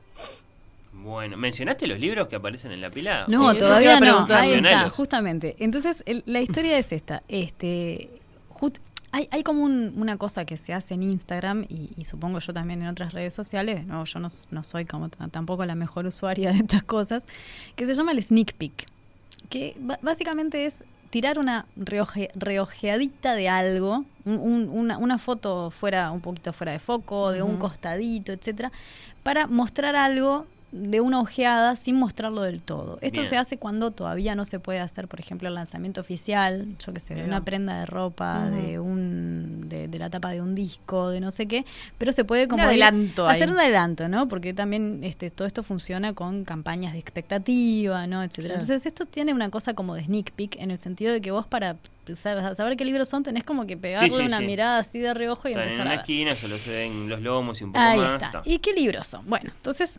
empezamos. Es, un- es una pilita de cuatro libros que tiene arriba de todo, en re- muy reconocible, este, un ejemplar de, de la Pleiad, de la biblioteca de la Pleiad, este, de, eh, que son las, mem- las memorias de Charles de Ahí Gaulle. ¿no? sí, sí, sí. ¿Qué es la biblioteca de la Pleiad? Este, que no, no, no entró en esta, en esta mini este, conversación que tuvimos recién sobre las, las tapas de libro. Bueno, porque es, porque es una cosa que es como un poco diferente. Ya no es una cuestión de hablar de una tapa, sino que es una cuestión de hablar de una colección que tiene, en el objeto libro, tiene, reúne una serie de características. Es una colección que se crea en los, en los años 30 por un editor ruso que tiene la idea de combinar por un lado, este, un, la, la edición clásica francesa, esa más este, limpia, ¿no? Eh, con, con una forma, con, un- con un tipo de, de libro objeto que es el misal, ¿no? Que son- los misales son esos, esos libros que se llevaban a misa, este, que son portátiles, pequeños, de, pa- de, de papel biblia y a la vez eh, hechos con una encuadernación muy resistente, ¿no? Entonces combinan como una Como gran plástica, una, una, una encuadernación gruesa. La encuadernación es de cuero. Eh, a veces los Pleiad tienen como una especie de sobrecubierta en, en- en una, una cosa plástica, este, no plástica, un, un- un papel plastificado, Sí, ¿no? Pero si vos le sacás el papel plastificado, lo que te queda es lo que se ve en la foto esa. Ujú, ujú. Este, que es un, es, una, es un cuerito Sí. este, muy delicado, ¿no? Entonces son libros que a la vez son portátiles, eh, no livianos, porque suelen ser de, de- de textos largos o de, comp- o de antologías de textos, este, pero eh, resistente y a la vez muy fino, ¿no? Es- es- son son de, una la tipografía, el tipo de papel, etcétera, son caros, ¿no? Sí, Por supuesto, los Pleiad. Y entrar a la biblioteca de la Pleiad eh, significa una, una consagración importantísima, Claro. ¿no? Entonces, este, que esté ahí, eh, arriba de todo, además, este, de gol, eh, no, no, no, no deja de ser este, importante y que sea un Pleiad en, en primer lugar, ¿no? Dice como, bueno, yo reconozco esta tradición. Después, ¿Qué es lo que viene después? Después viene un libro de Hélène Carrère d'Ancause, que es una, es una historiadora y que para nosotros es la mamá de Manuel, de Claro. Manuel Carrer. Eh, eh, eh, pero la mamá de Manuel tiene, tiene luz propia, ¿no? Aparte de ser la mamá de Manuel, es una historiadora, ella es de origen ruso, es una historiadora importantísima en Francia, este, de la Rusia específicamente del periodo soviético, y además, eh, desde hace unos años, es la secretaria perpe- perpetua de la Academia Francesa. Como ustedes saben, es una institución este, antiquísima, del siglo XVII, fundada, este, y, y este libro es una, es una especie de historia política de la academia. Entonces, este, con, con ese li- poniendo ese libro ahí, ¿no? Este, y, y de nuevo, uno lo que logra ver es apenas el- el- el- la primera parte del nombre. La tapa es decesiva para reconocerlo Claro, porque sí. hay que buscar el, color y que es lo que fueron a hacer todos, claro. por otra parte, ¿no? Este, este, y, y bueno, entonces de- por ese lado, los, que los que hicieron el análisis, la imagen dice, bueno, este, Emmanuel Macron eh, lo que hace es poner a una mujer, ¿no? Este, y, y también, así como puso a De Gaulle adelante, después poner una institución de índole cultural, como es la Academia Francesa, en segundo lugar, pero que andan ahí, ¿no? Este, después de eso viene un libro de, de un antiguo combatiente de, de la liberación francesa, un- el último de los una, una orden que creó De Gaulle que se llama los Compañones de la Liberación, Ujú. que son, este, digamos, resistentes, que, que estuvieron al lado de De Gaulle, o sea que ahí está como eh, eh, De Gaulle, historia y, y cuestiones académicas y culturales, no sé qué, de nuevo eh, De Gaulle, de alguna forma, a través de, de este, de este Compañón de la Liberación que además es el último de esa camada y se murió hace, hace un par de años, entonces bueno, ahí como que hay un cierre de ciclo. Y eh, extraordinariamente, y era, estaba hecho también para que todo el mundo hablara de esto, lo último que hay es un manga. Mira. Claro, es ¿No? que sí, Que faltaba un poco este, Sí. Hablarle está. también a esta, a que esta está, gente. que está bajo el todo, que también es muy reconocible porque, bueno, es muy- colorido, ¿no? Este, de un, un manga que se llama One Piece, que yo no conozco nada sobre mangas, así que no puedo decir nada. Lo que sí les puedo decir es que este manga es de los más vendidos en Francia. El año pasado se vendieron casi 150 mil este, ejemplares. Este, y de ahí, a- ahí hay una especie de retroalimentación, digamos, con este con lo que dice el post-it, porque Claro. lo que explicaba recién Rafael es que justamente se trata de tirarle unos mangos a este, la juventud para que los gaste exclusivamente en cosas, en productos culturales, ¿no? Está toda esa idea que Rafael decía, este, criticable, ¿no? De que la, la cultura es un objeto de consumo, entonces yo te doy una plata para que vos vayas y te compres y que puedas, no sé, pagar entradas al teatro, al cine, etcétera, que de última que terminan, por lo menos en este caso, este, parece que terminaron alimentando mucho el circuito de cierto tipo de, de- de producto cultural, este, de la industria cultural, como es este, el, el manga. O sea, que mu- muchos de los jóvenes que recibieron ese dinero se fueron a comprar el One Piece y de alguna manera esto como que, se, que retroalimenta el contenido del post-it. Los usos políticos de las tapas de los libros. En Instagram, en este caso, y. eh, Y esta semana de mismo, parte de un presidente de, de la nación. Rafael, querido, ¿qué eh, te gustaría que quedara dicho en esta conversación eh, sobre portadas de libros? Eh, obviamente que queríamos eh, escucharte por, por tu interés, tu pasión, tus estudios a propósito de la historia del libro. Y bueno, algo había que decir sobre las tapas, las portadas, las book covers. Sí, eh, no, como, como, como estuvieron haciendo la vuelta de cuáles este, son las tapas que a uno más le gustaron, Sí. ¿no? las que recuerda y demás. Bueno, yo me puse a hacer el, ejercicio A mientras ver. tanto. Y, mm, eh, eh, y también hablaron de colecciones. Y, y, y yo no, no es que me gusten, pero les tengo cariño a, eh, a las tapas de la colección de clásicos uruguayos. Eh, no debe haber nada menos sexy La- que, este, Ese verde. ¿Las verdes con letras poco- rojas? esa cosa verdolaga, Sí. este, que parece que tuviera, este, que tuviera hongos, en fin, este, esa cosa tan de oficina pública. Sí, este, de archivo. Pero no sé, hay algo tan uruguayo en eso, justamente, que, que le tengo como, como, como un cierto cariño y reconocibles son. Este, Mucho, eso sí. No hay duda. Este, pero pero yo confieso primero que nada que, que soy este soy más usuario de contratapa que de tapa. Mirá. Este, o sea, de, de- de- de esa, de, de la, de la información que te da un libro antes de abrirlo, me interesa más la de la contratapa, porque ahí veo, en primer lugar, ese parrafito, que no siempre está, pero que muy a menudo está, este, de síntesis de- de- del contenido de la obra, y ahí te da bastantes pistas sobre la catadura del editor, porque eso lo redacta el editor en general. Entonces, cuando son cosas cursis o, o- o más o menos amarrachescas, vos ya tenés este, cierta como aprensión este, para lo que viene después. Pero, pero también me interesan este, las tapas y las contratapas, que en realidad es una sola cosa. Claro. Sí, porque cuando uno habla de tapa, este, la contratapa viene junta y por lo tanto habla de encuadernación. Y son este, los aspectos este, eh, materiales, ¿no? Eh, que tienen también que ver con, con- con el uso. Y, y esto en, en términos este, incluso históricos, este, hace un rato me comentaba Fernando que los libros no siempre tuvieron tapa. Y yo, este, la pregunta que venía es, bueno, pero ¿qué es exactamente la tapa? Eh, porque vos tenés un libro, ponele hasta el, hasta el siglo XIX, ¿no? Sí. Este, los que solemos llamar libros antiguos, eh, anteriores al año ese que mencionaba, o sea, formalmente pues, se considera un libro antiguo antes de 1820. Eh, esos libros este, en realidad tienen, sí, una tapa, pero que es, este, eh, es el- la encuadernación, que puede ser de marroquinería, pero que tiene poca cosa este, como información. Puede estar decorada, eso sí, puede ser Mm. lo que se llama el, el gofrado, ¿no? Es ese- el estampado en seco sobre, sobre el cuero, tela, cartón, lo que fuere. Pero, pero lo que hoy llamamos tapa está dentro, que es el frontispicio. Claro. Es decir, es eh, en realidad este, el frontispicio y la página de título.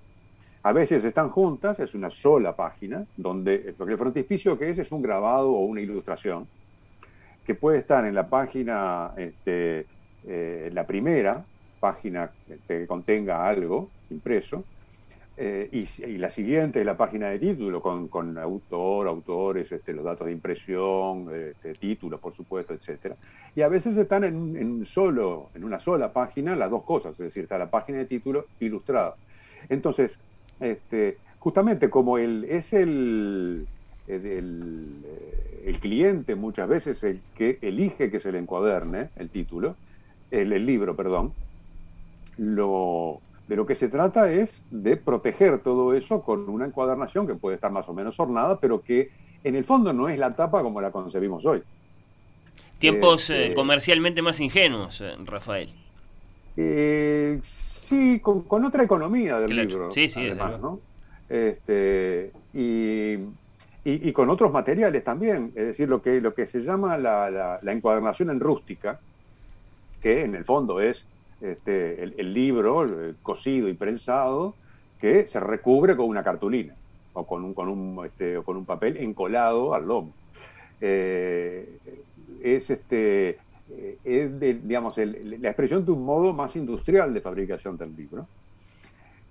Pero si vos te pones a pensar, ol- olvidando, olvidándonos un segundo de estas diferencias históricas, ¿no? las tapas en, la- en los libros contemporáneos, hay toda una cantidad de cosas interesantes en las formas y en, la- y en- y en el- en la- los aspectos materiales. Una tapa con solapa o sin solapa. Hmm. Y la solapa muchas veces te salva la vida cuando no tenés un marcador. Digo, todo el mundo, todos hemos metido la solapa este, para marcar la página en la que estás leyendo. Y cuando pasás la mitad del libro, la que metes es la solapa de la contratapa. Ese ejercicio de maltrato que, que, bueno, está, no queda más remedio que hacer. Es que sí, este, a veces, o sea, podés memorizar el número de páginas. Yo a veces lo hago porque Sí. este, yo tengo una, una conformación este, psíquica, este, eh, un poco a veces, este, eh, ¿cómo, de- cómo llamarla? Eh, eh, no recomendable.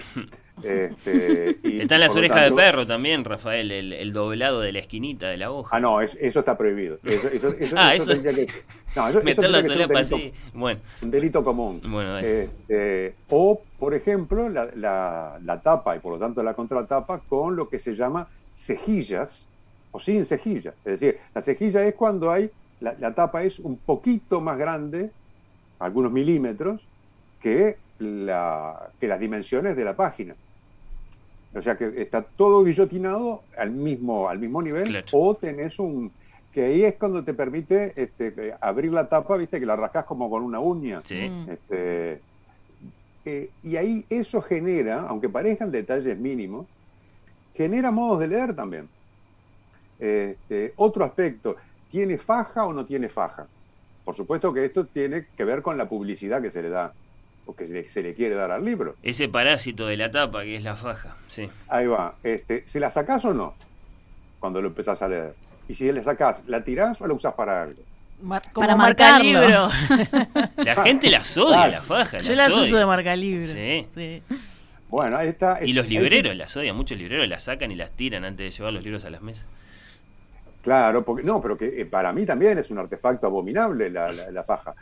Pero, pero, pero existe Sí. este, y, y forma parte de todas esas, este, este, digamos, todos esos elementos materiales que este, le, le dan este, mucha riqueza a cuando uno se pone a pensar, bueno, ¿y cómo leen las personas? Claro. La ¿Qué faja, por supuesto, viene a solucionar el problema de que la tirada ya está impresa y de pronto al tipo le dieron el premio Nobel de Literatura y de algún modo hay que decirlo en la tapa. Hay, Ahí hay- hay aparece que la decir, faja. este, mi tía Maruja, premio Nobel este, de literatura, por su gran novela Cuando se me perdió la palangana. Este, eh, pero, este, digamos, las, eh, una vez más, ¿no? el tema de la fabricación de esos objetos, libros, eh, y en este caso en relación con las tapas, este, con los lomos, tapa, lomo y contratapa, que es, son tres cosas, pero que son de una unidad de fabricación, este, y de las informaciones que todo eso proporciona y cómo las proporciona, este, como por ejemplo en el caso de lo que comentaba Lucía recién, que hay, hay determinados estilos de, de- de dar este, la información visual en una tapa. Eh, bueno, todo eso forma parte de, de la vida misma del libro, que eh, por supuesto no existe si no hay un lector que lo manipule.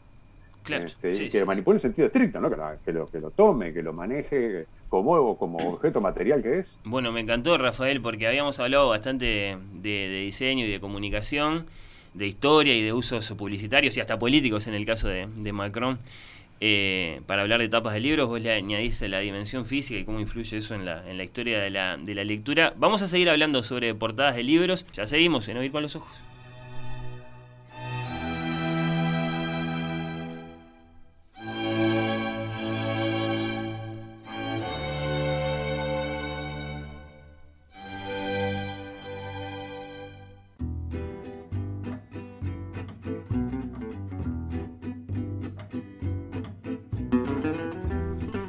Muchos saludos muy especiales para Soledad y Elena, dos de nuestras eh, más eh, distinguidas oyentes, por su fidelidad y porque teniendo eh, un par de regalos para levantar en las Karamazov, dejaron unos eh, deliciosos chocolates que son los que en este momento explican que esté solo.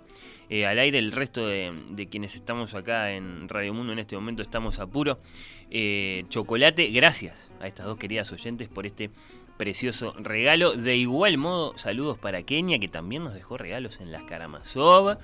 Saludos para el querido Gustavo de las Piedras, que nos dejó una preciosa botella de vino de sus pagos. Además, eh, de regalo. Bueno, está, ese tipo de, generosidad nos, conmueve, nos incomoda un poco, porque ¿qué hacemos ahora? Esto debería ser un programa de radio y gente que lo escucha. Pero bueno, se torna en algo mucho más intenso que eso. Saludos eh, para, bueno, eh, Gastón que destaca la tapa de Mouse, el cómic, dice estuvo en las noticias porque la prohibieron en un sector escolar de los Estados Unidos y recordé que es una etapa que me encanta. Volviendo al tema del arranque, es interesante la relación emocional que se genera con las tapas de los libros, dice Facu, que teníamos en nuestra casa cuando éramos niños. Independientemente del contenido de esos libros, volver a ver una de esas tapas, después de muchos años, en otra casa o en una librería de usados, despierta un montón de cosas. Capaz podría pasar lo mismo con otros objetos, pero con los libros es algo especial. Qué lindas Eso. las tapas amarillas de, Robin, Robin Hood. Hood. Sí. Ah, qué cosa linda ver una tapa amarilla de un Robin Hood. ¿Sí?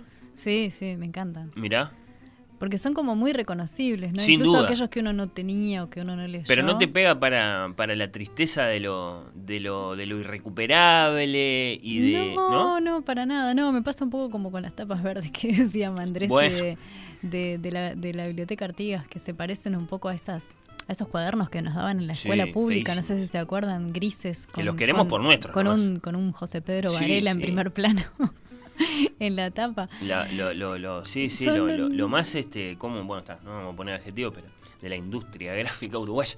Eh, bueno, sí, pero sí. tenían un carácter, ¿no? Y, No, y- y eso, los, los y queremos. los amarillos Robin Hood, así. En este, tanto que nuestros. Qué lindos que eran. Bueno, sí, sí. Y, es verdad que las tapas de libros tienen eh, un, un- un, digamos, un rol muy protagónico después en nuestra relación a través de la memoria eh, con los libros, ¿no? Eh, yo hacía ese ejercicio, le contaba a Nachu, eh, lo más honesto posible de recordar tapas y, y a ver cuáles son las que vienen más fácil, más, más rápido. Y por un lado vienen, sí, tapas de esas poderosas, evidentemente poderosas, como la del Gran Gatsby, con esos ojos Con ahí, que después, claro, además, sí. que, que guardan la historia de Aparecen que... en la película nuevamente. ¿o Lo que pasa es que lo que pasó es que él estaba todavía eh, colaborando, Fitzgerald, el autor, con Maxwell Perkins, el legendario editor que la publica en Nueva York en los años 20, cuando ya mandan a hacer la tapa. Y el diseñador la hace y es esta tapa que conocemos. Y la novela todavía no estaba terminada y por publicarse. Entonces después él incorpora la imagen de la tapa al relato. Ah, qué extraordinario. Claro, es un cartel que, que lo ven cuando pasan por la a carretera. contrapelo de los, de los que habitualmente conocemos. La ¿no? tapa influye en el libro, es muy notable eso, es muy notable. Pero bueno, está. Después me vienen otras que evidentemente tienen que ver con esto de los, de los usos publicitarios de, la,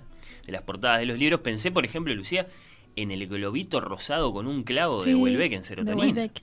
Una de las tapas más poderosas que ha hecho Mm, Anagrama. Vamos a ver cómo, cómo viene la próxima etapa de- del próximo Welbeck, de que es una de las cosas que prometemos para este año. Minimalista. Welbeck acaba de sacar una novela en Sí, Francia sí. a principios de enero. Hay que esperar.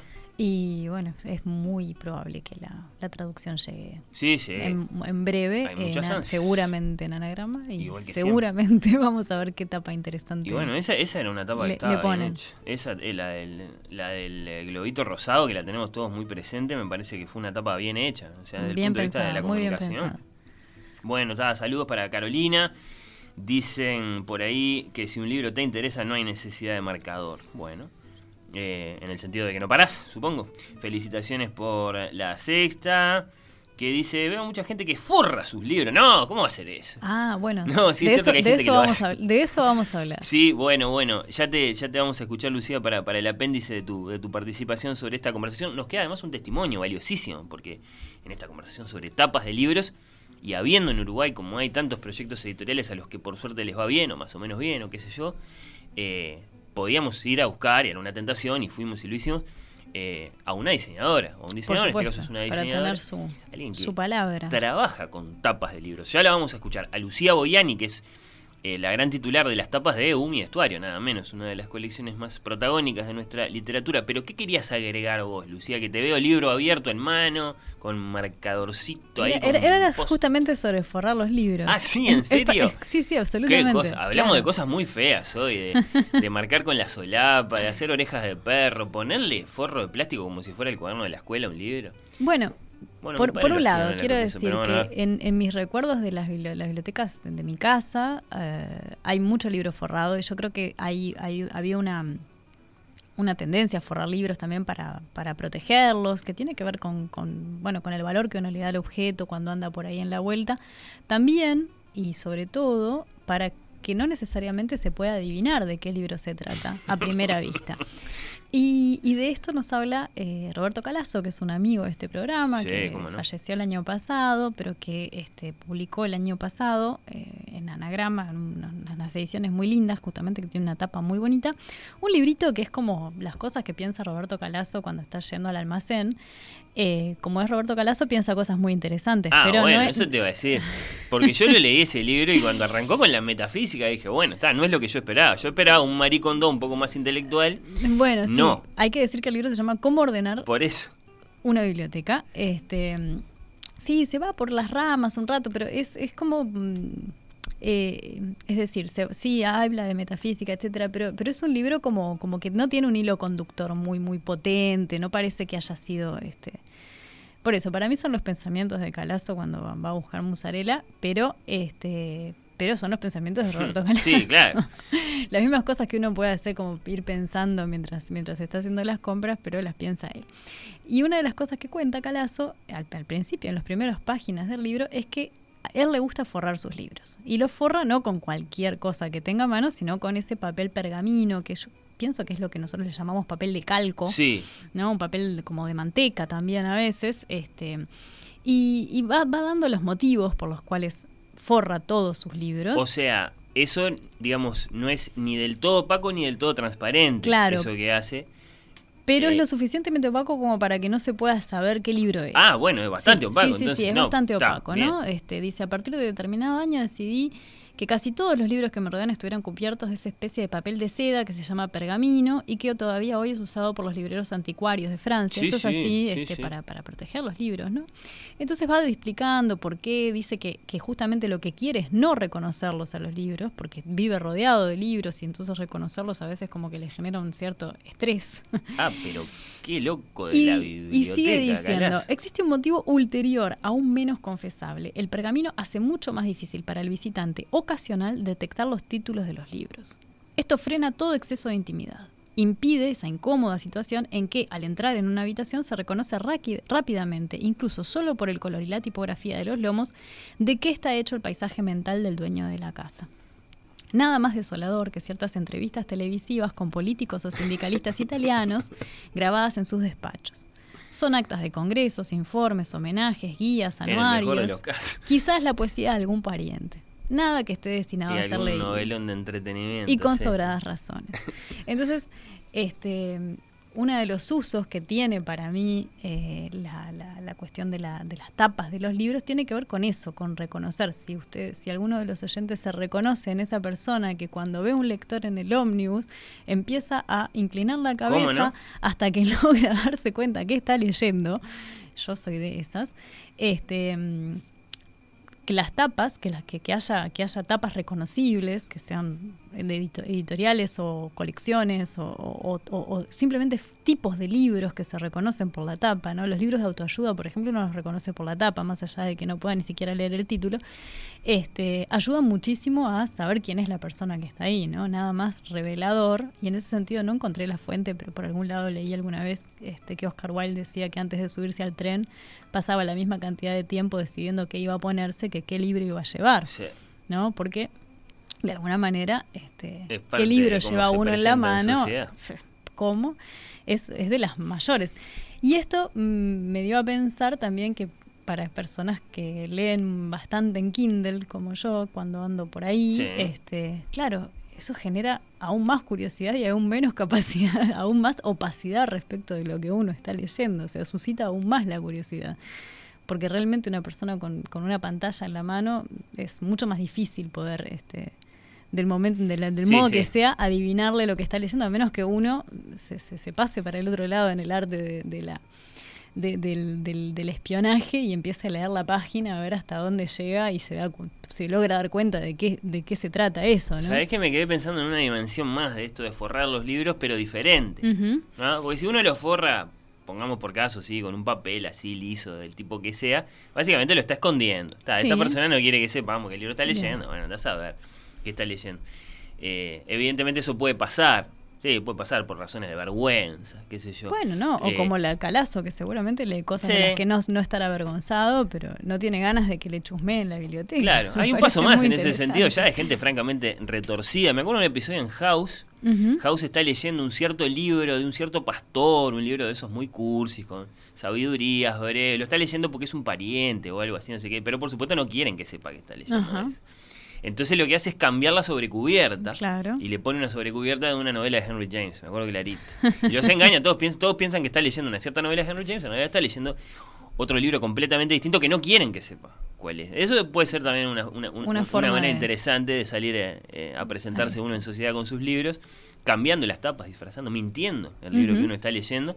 Y, y- y entonces, bueno, está, sí, eh, apoyándose en lo que representan las tapas como encuentro de la sociedad con los libros, en una vidriera, en un ómnibus, donde sea. Exacto. Bueno, dos preguntas para Lucía Boiani, diseñadora uruguaya, identificada con esa gran casa editorial, UM Estuario. La primera pregunta muy sencilla, muy directa y al mismo tiempo muy difícil para ella. ¿Cuál es la esencia de su oficio? ¿De qué se trata ilustrar la portada de un libro?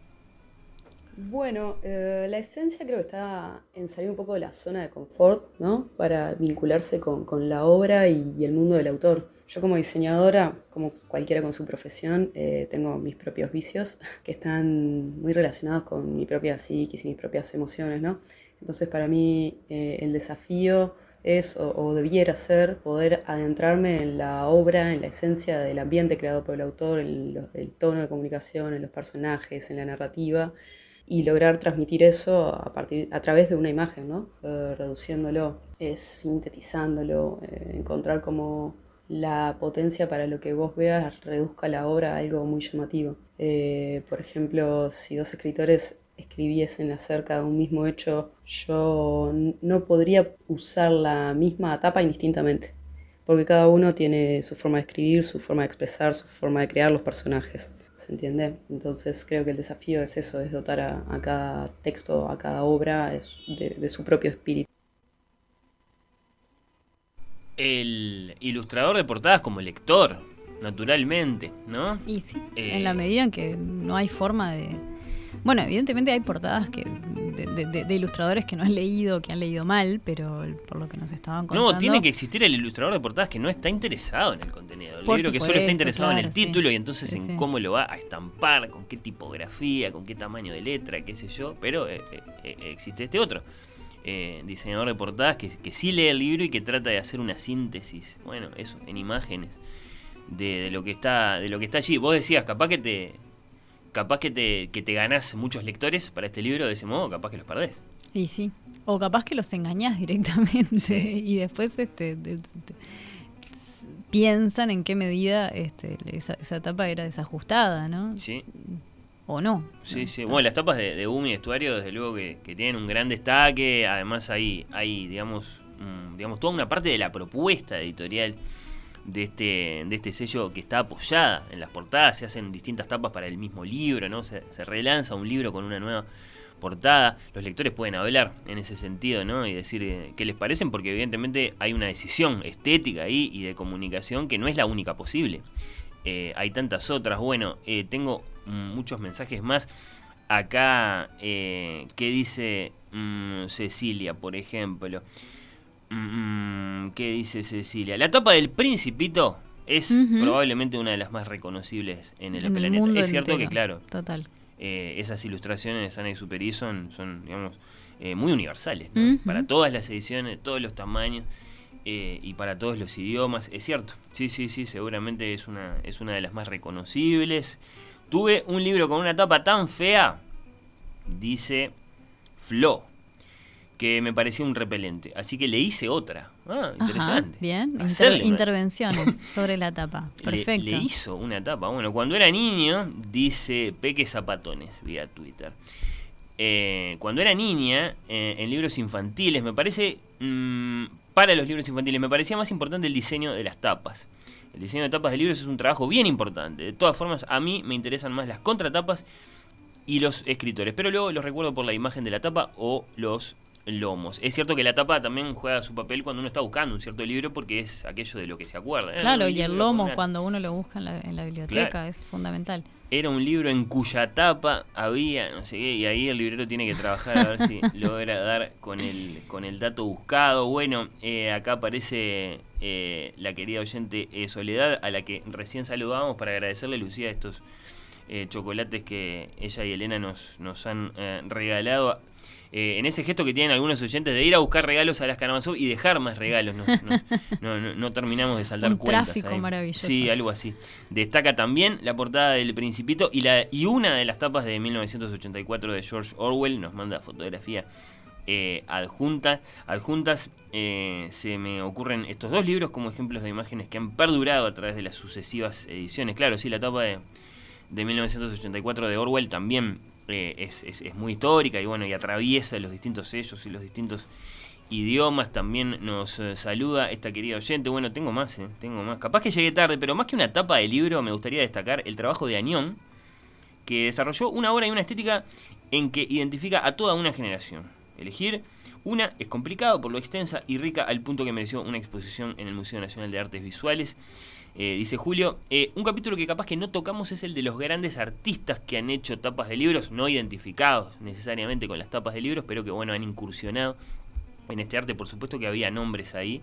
Eh, no me refiero desde luego a reproducir en una portada de un libro una obra de arte famosa, sino a un artista que se haya dedicado a eso, como, como, como sabemos que, por ejemplo, grandes artistas han ilustrado tapas de, de, discos, ¿no? Cuando las tapas de discos de pronto fueron esos, esos lienzos de presencia impresionante en la cultura acá y allá. Bueno, gracias a todos, ¿eh? Por sus participaciones, que dice Elena. Bueno, a mí me gustan mucho las tapas de Impedimenta, es cierto, son destacadísimas, ¿no? Como la de Solaris de Stanislav Lem. Stanislav Lem. De las locales me encantó la tapa del libro de Inés Bortagaray, Ahora tendré que matarte. Ah, esa es de Fardo, que es una editorial que está trabajando mucho también eh, en, en, el diseño de sus, de sus libros, así que es un, es un lindo destaque, interesantísimo el programa de hoy, agrega. Eh, esta querida oyente, la, la, la, mencionábamos, así que se ve que nos escribió Soledad por un lado, Elena por otro. Eh, saludos también, acá tengo de Cristina, que siempre está, siempre está. Y manda, mira, la tapa del sueño de los héroes, no tanto porque a ella le guste, sino porque yo lo mencioné y le parece que es una linda tapa. Claro, suele aparecer una máscara en la tapa de, del sueño de los héroes por, por, por su, su, asunto carnavalesco. Eh, es, una, es una tentación poner una máscara en, en la tapa de, la edición de este gran libro.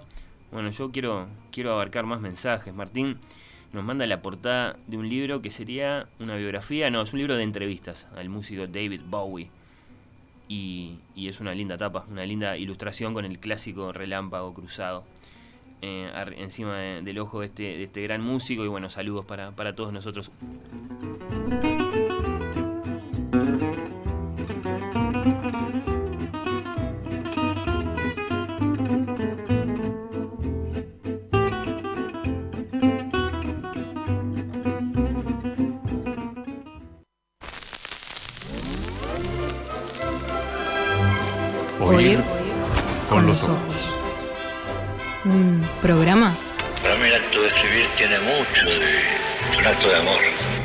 Como dice Onetti, Y al pie de la letra, un acto de amor.